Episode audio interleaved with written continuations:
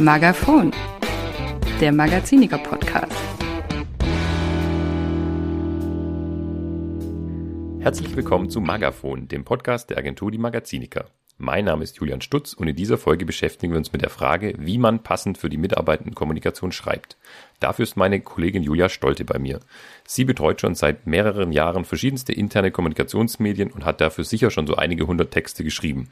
Hallo Julia, schön, dass du da bist. Hallo Julian, schön, dass ich da sein darf. Dann lass uns doch mal mit der ersten Frage starten. Was unterscheidet aus deiner Sicht denn Texte für die interne Kommunikation von Texten, die sich an ein Publikum außerhalb des Unternehmens richten? Gut, also die unterscheiden sich natürlich zum einen mal inhaltlich. Ja, also die Themen sind äh, für Kunden natürlich andere als für Mitarbeiter, äh, während es für Kunden äh, meistens irgendwie produktorientierter oder serviceorientierter ist. Ähm, interessiert die Mitarbeiter natürlich auch, neben den Produkten, die spielen natürlich auch eine Rolle, aber äh, interessiert die verstärkt, wie geht's dem Unternehmen, was tun wir, wo geht der Weg hin, ähm, was sind strategische Entscheidungen und eben immer ganz wichtig, was hat es für Auswirkungen auf mich? Sprich, ähm, man braucht immer eine, die Relevanz muss immer gegeben, gegeben sein. Also es müssen immer Themen sein, die den Einzelnen ansprechen, die den betreffen, die ihn interessieren oder die Einzelne. Und mhm. ähm, ja, das sind ja auch also es ist einfach wichtig, weil nur wenn jemand auch strategische Entscheidungen verstehen kann, ähm, dann kann er die auch mittragen und mit zur Veränderung mhm. des Unternehmens beitragen. Mhm. Gerade wenn es jetzt so um die um die Flughöhe von solchen Texten geht, ähm, hat man ja doch in einem Unternehmen ein sehr diverses Publikum, sage ich mal. Welche Leserin oder welchen Leser hast du denn vor Augen, wenn du für die interne Kommunikation textest?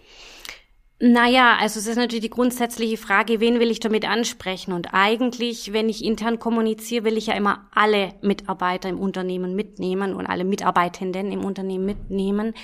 Mhm. Das ist jetzt nicht immer so einfach, weil wie du gerade sagtest, die Flughöhe ist ja doch eine sehr unterschiedlich. Also um diesen Spagat zu meistern, ähm, ist es wichtig, die abzuholen, die am weitesten von dem jeweiligen Thema weg sind. Das heißt, äh, die Mitarbeiterin am Band muss nachher verstehen, warum die Geschäftsleitung die und die Entscheidung trifft.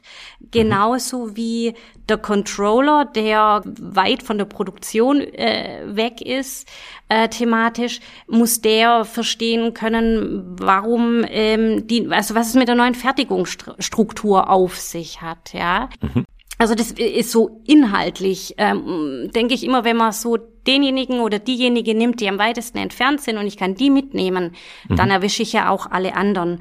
Und natürlich ähm, ist das Sprachliche auch ganz wichtig. Also die Texte sollten eben immer so geschrieben sein, dass auch Mitarbeitende, die verstehen, ähm, die vielleicht sprachliche Schwierigkeiten haben. Ja? Also die mhm. sollten dann einfacher geschrieben sein im Zweifel. Es muss nicht immer leichte Sprache gleich sein. Wenn man das machen kann, ist es auch super.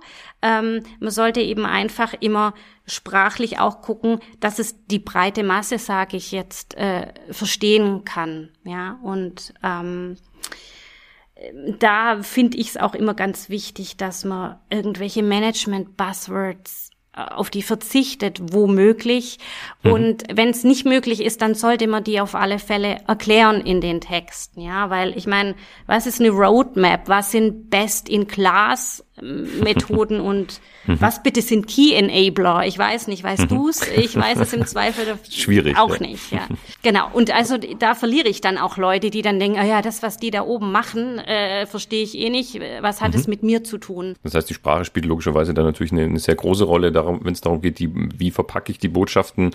Verpackung der Botschaften sind aber ja auch Formate. Gibt es da aus deiner Sicht ähm, Formate, die sich besonders gut für die interne Kommunikation eignen? Also ich finde, eine interne Kommunikation sollte ein Stück weit immer eine Kommunikation auf Augenhöhe sein. Natürlich werden strategische Themen äh, vermittelt, die von oben runterkommen. Aber ich finde, für die Leser, die Leserinnen, äh, die Rezipienten sollte es nicht so rüberkommen, wie von, wenn von oben runter kommuniziert wird. Also ein gutes Format, finde ich, jetzt ist auch, wenn, keine Ahnung, eine Auszubildende oder eine Mitarbeitende äh, am Band den Geschäftsführer drei, drei Fragen stellen darf, sagen, mhm was ist es, warum machen wir das und was hat's mit mir zu tun, ja? Und wenn dann die eben ihre Kollegin sagt, hey, guck mal, ich durfte den Chef interviewen, dann mhm. stellt es natürlich auch wieder, also erzeugt viel Interesse und ähm, der, die, die an dem Gespräch teilnehmen durften, die sind dann auch stolz und fühlen sich auch mhm. mit dem Unternehmen verbunden. Also ich denke immer, darüber kann man diese Themen, die strategischen, die von oben runterkommen, durchaus transportieren.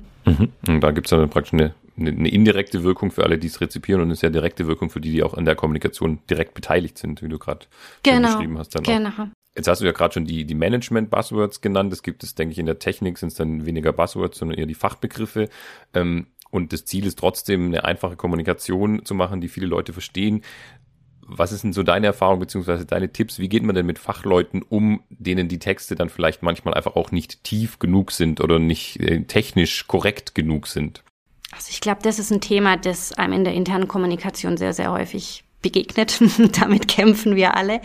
Ähm, ja, es ist ein Stück weit ja auch total verständlich, dass, äh, dass dieser Anspruch kommt, mhm. weil das sind ja Menschen, die sehr tief in ihrem Thema drin stecken und die auch für ihr Thema brennen. Das ist ja großartig. Äh, ich finde, man muss ihnen immer klar machen, du willst gelesen werden, du willst, dass dein Thema bei der Mehrzahl deiner Kolleginnen und Kollegen ankommt und dass es verstanden wird.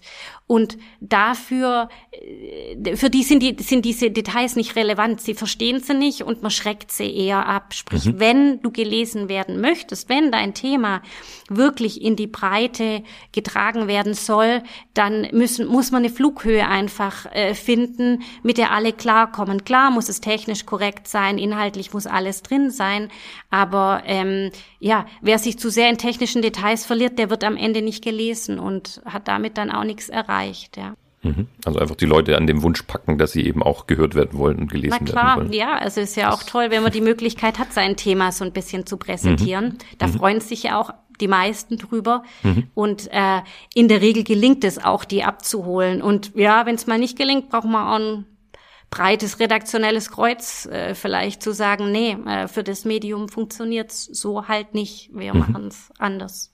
Mhm. Genau, und vielleicht zum Abschluss nochmal auf dieses Thema auch redaktionelle Arbeit und was auch uns ähm, AutorInnen und RedakteurInnen betrifft.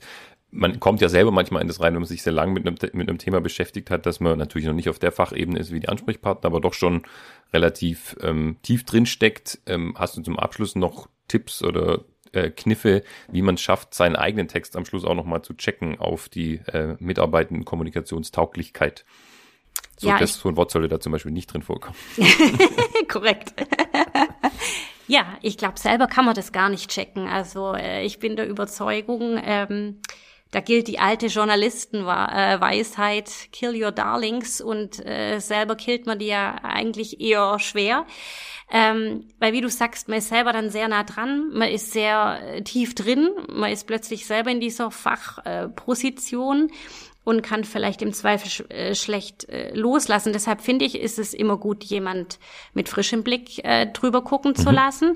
Das wäre im ersten Schritt eine Kollegin oder ein Kollege aus der internen Kommunikation, die eben schon wissen, für welche Kanäle und was ist da wichtig, die aber mit dem Thema, die nicht so nah an dem Thema dran sind, ja, und die da eher so diesen kommunikativen Blick drauf haben. Mhm. Und dann finde ich, ist es auch immer wieder sinnvoll, ähm, die zu fragen, für die man es eigentlich macht. Also die Leserschaft und zu sagen, ich gebe meinen Text mal, keine Ahnung, der äh, Fertigungsmitarbeiterin oder dem Kollegen aus dem Controlling mhm. und frag nachher, was hast du daraus mitgenommen? Was war für dich die, die, die Essenz und bringt dir das jetzt was? War das für dich spannend? Was war gut, was war schlecht? Und äh, wo ist die Stelle, wo du ausgestiegen bist? Wo wird's langweilig? Und ich denke, das ist, das ist nicht bei jedem Text nötig. Das kann man ja gar nicht bei jedem mhm. Text machen. Aber dadurch entwickelt man mit der Zeit ein ganz gutes Gespür dafür, was die Leute interessiert ähm, und wie man sie am besten erreicht. Also ich denke, dies, diesen Schritt zu gehen ab und zu, das lohnt sich auf alle Fälle. Das ist doch ein schönes Schlusswort. Vielen Dank dir, Julia, für das Gespräch. Ich danke dir, Julian. Das war der Magaziniker-Podcast Magaphon. Das Sounddesign für diese Produktion kommt von Benjamin Bauer. Die Redaktion lag bei Armani Hussein, Steffen Beck und Julian Stutz. Wenn Ihnen der Podcast gefallen hat, abonnieren Sie ihn gerne überall, wo es Podcasts gibt. Wenn Sie mehr zu Themen rund um die interne Kommunikation erfahren wollen, besuchen Sie unsere Website magaziniker.de. Vielen Dank fürs Zuhören und bis zum nächsten Mal.